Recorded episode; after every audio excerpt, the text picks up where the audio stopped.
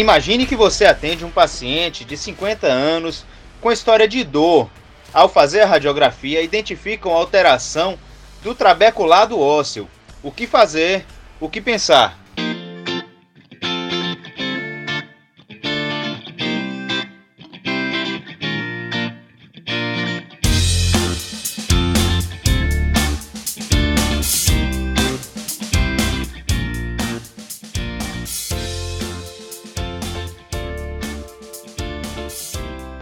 Olá pessoal, bem-vindos a mais um episódio do Ortopod, podcast de medicina e ortopedia que traz até você conhecimento e reflexões sobre o dia a dia do residente e do estudante. Eu sou Ian Moraes, médico, ortopedista e vou tentar levar até vocês um pouco do que vi e tenho visto até aqui.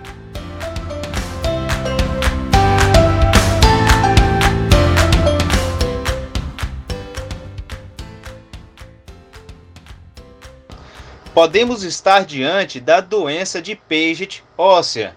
A doença de Paget é uma doença esquelética localizada, podendo ser monostótica ou poliostótica, caracterizada por um aumento da remodelação óssea, ocorrendo o aumento da reabsorção pelos osteoclastos, seguindo uma regeneração osteoblástica, também conhecida como osteite deformante. É importante lembrar esse nome, osteite deformante, pois uma característica importante será identificada na radiografia.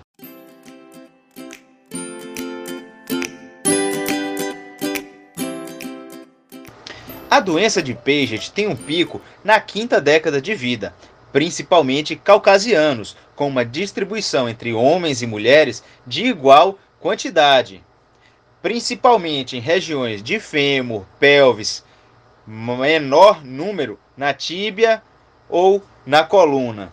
A etiologia está ligada à hereditariedade, sendo a maioria espontânea. A história familiar positiva pode estar presente em 40% em pacientes com alterações autossômicas dominantes. Na genética, teremos alteração no gene QTER e nos genes SQSTM1.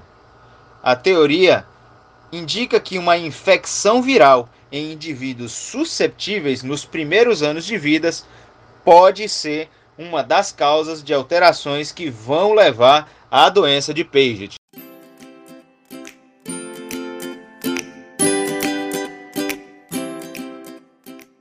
Apesar da difícil memorização das alterações genéticas, é importante associar ao cromossomo 5. Na fisiopatologia, um distúrbio do remodelamento ósseo, aumentando a reabsorção por osteoclastos, levando a uma atividade osteoblástica compensatória. E o resultado será um remodelamento ósseo acelerado. É como se o osso estivesse hipervascularizado Nessa história natural, é importante destacar um desarranjo do osso do tipo em mosaico. O osso passa a ser não lamelar, um osso mais frágil, onde a medular vai sofrer uma metaplasia osteofibrosa. Essa distribuição pode ser lítica, com uma alteração mais hipervascular, levando à reabsorção osteocalástica mais intensa, uma alteração mista com reabsorção e formação óssea compensatória, havendo então um trabeculado grosseiro e uma alteração esclerótica, onde vai predominar a formação óssea osteoblástica com espessamento da cortical óssea.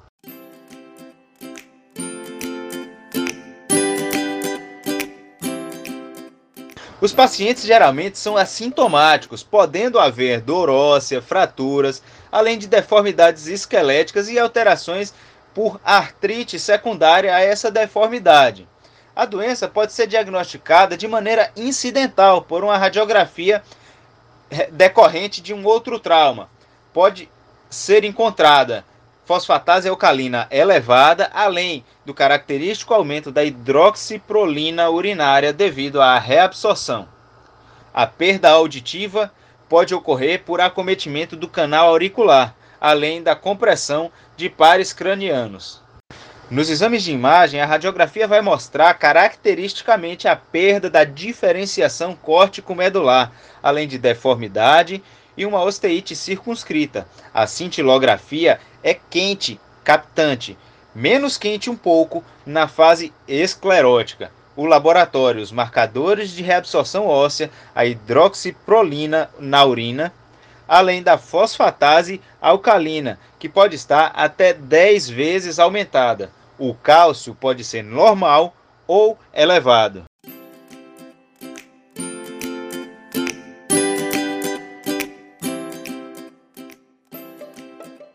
O tratamento envolve desde AINES com analgesia para sintomas menores, além dos inibidores de osteoclastos, sendo a primeira linha os bifosfonatos, podendo também ser utilizado a calcitonina.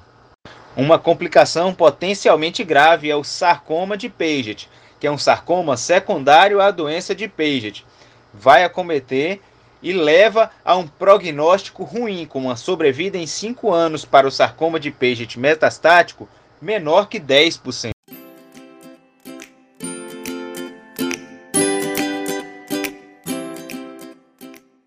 A doença de Paget, então, é uma doença esquelética caracterizada por uma osteite deformante. O osso está deformado, principalmente na quinta década em caucasianos, igual distribuição em homens e mulheres associação genética e a teoria da infecção viral como um, uma causa nos primeiros anos de vida. A fisiopatologia leva em consideração o aumento do remodelamento ósseo, com aumento da reabsorção de osteoclastos e da atividade de osteoblastos, em três fases. Pode apresentar como lítica, mista ou esclerótica. O quadro clínico pouco sintomático, pouca dor, eventualmente fraturas, a fosfatase alcalina elevada e o aumento da hidroxiprolina urinária. Na imagem, alteração e diferenciação córtico-medular e a cintilografia captante. Laboratório, fosfatase alcalina e hidroxiprolina. O tratamento principalmente com bifosfonatos e a calcitonina.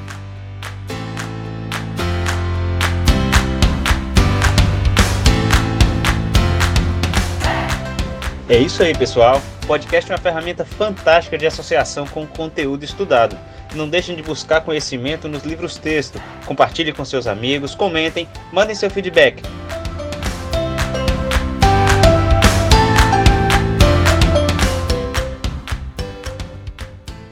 Vamos falar de ortopedia, vamos falar de medicina, vamos falar de conhecimento. Um grande abraço e até a próxima.